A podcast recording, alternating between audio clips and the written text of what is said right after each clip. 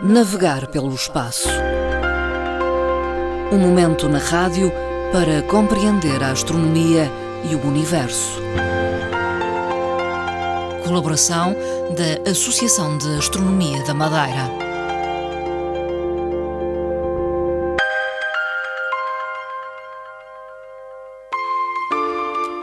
Regresso Navegar pelo Espaço. O nosso interlocutor hoje é Fernando Góis, é presidente da Associação de Astronomia da Madeira. Eh, boa tarde. Boa tarde, Dona Marta e caros ouvintes do programa. Fernando Góis, hoje eh, o tema principal tem a ver com uma missão de exoplanetas eh, intitulada KEOPS. O que é esta missão?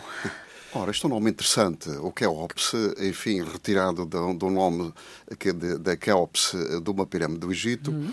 eh, para uma missão de investigação. Uhum. Eh, isto eh, vem substituir uma outra que já está designada por TESS, portanto, eh, Satélite de Observações de Exoplanetas, e eh, esta é a americana da NASA. Hum. Entretanto, foi substituída e por uma outra mais rápida e mais avançada, hum. que é designada pelo KEOPS. Hum. Portanto, o KEOPS é um, o que é que é? Um observador de exoplanetas da ESA, em que estão integrados, é um consórcio internacional uhum. em que estão integrados cerca de 11 países. Sim. Portugal faz parte desta investigação. Uhum. E no momento atual, o interessante. interessante é que acabaram por investigar já desde 2019 um sistema planetário muito especial. Uhum. Talvez explicar o que são exoplanetas. Ora, exatamente. é precisamente esse termo. Assim, à primeira vista, há pessoas que não, não sabem ainda uhum. o que, é, que será um exoplaneta. Ora, exo, fora.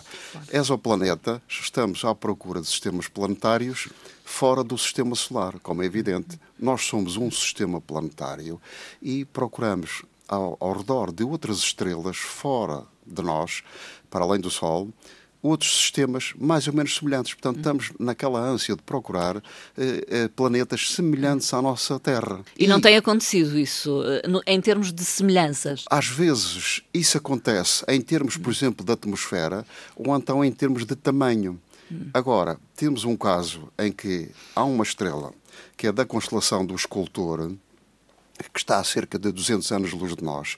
E nesse sistema planetário, ao redor dessa estrela, temos um, um, planeta semelhante à Terra, que também é denso, semelhante à Terra. Portanto, isto é curioso, porque a partir daqui, à procura dessa, dessa, desses planetas que são muito importantes para nós, procurarmos saber o que é que, do que, é que eles são, do que é que constam, o tamanho e como é que se comportam.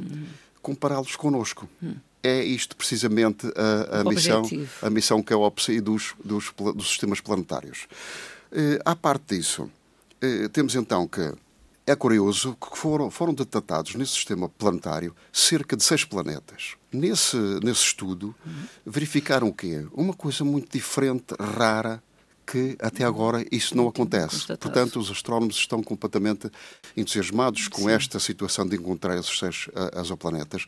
É que as teorias da formação do Sol ou das estrelas Sim. E dos respectivos planetas que rodam à volta dela, neste sistema comportam-se de uma maneira totalmente diferente do que tem sido habitual até agora. Do que o nosso sistema. E, exatamente. Por exemplo. Precisamente do nosso sistema solar.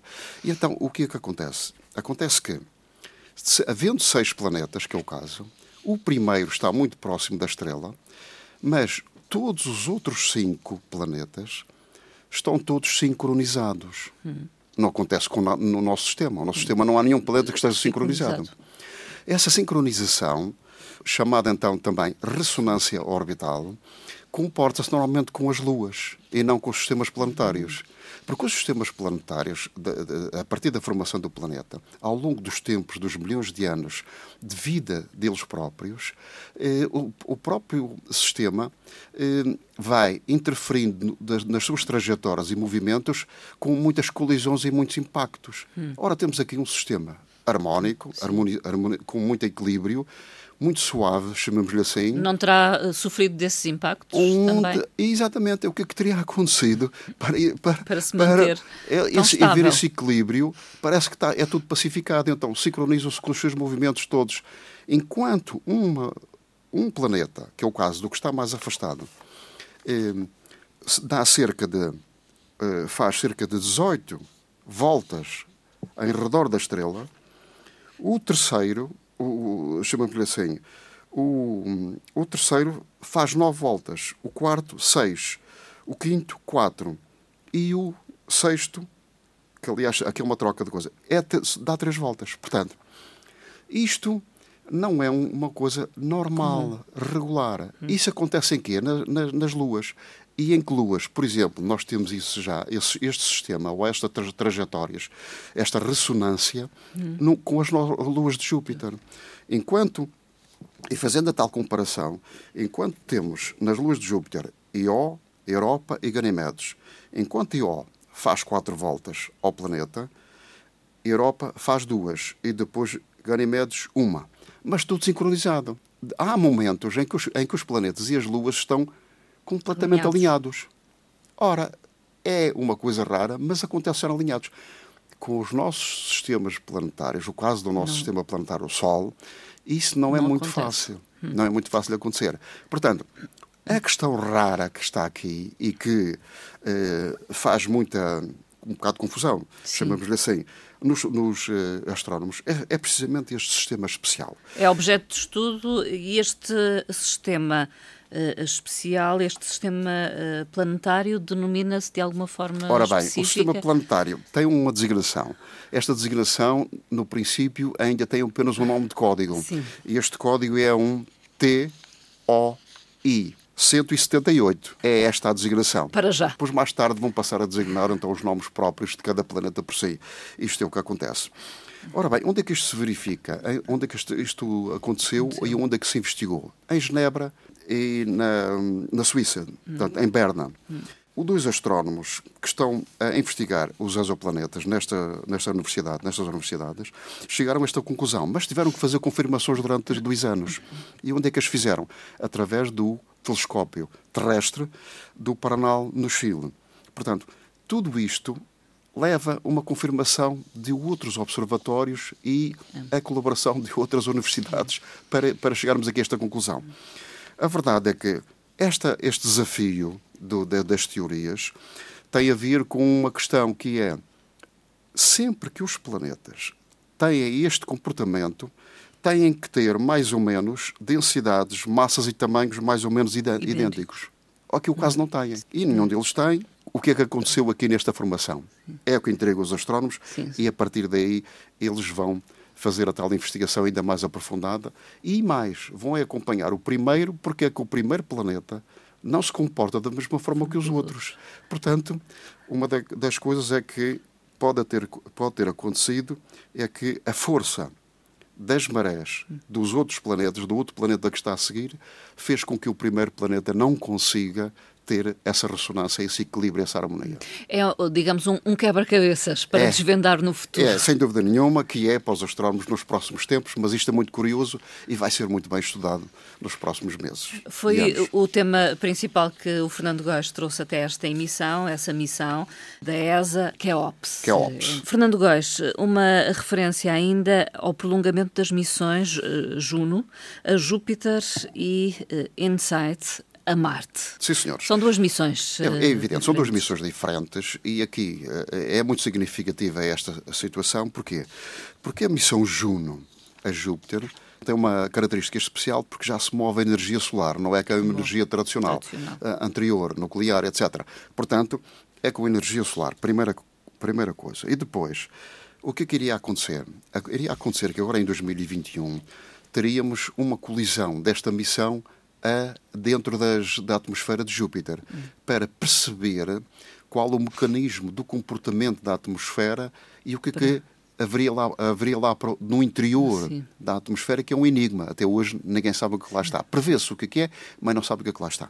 Portanto, ela foi prolongada novamente até mais, mais três anos e provavelmente irá acontecer ainda mais algum tempo, até que ela termine. Isto relativamente a Júpiter. Portanto, não entrou ainda hum, na fase final. Na fase final. Na fase final. Eh, quanto à outra missão, que é Insight, era curioso, porque ela estava previsto no momento atual terminar também a sua missão, que era fazer uma ecografia à superfície de Marte. Hum. E então, fazendo o quê?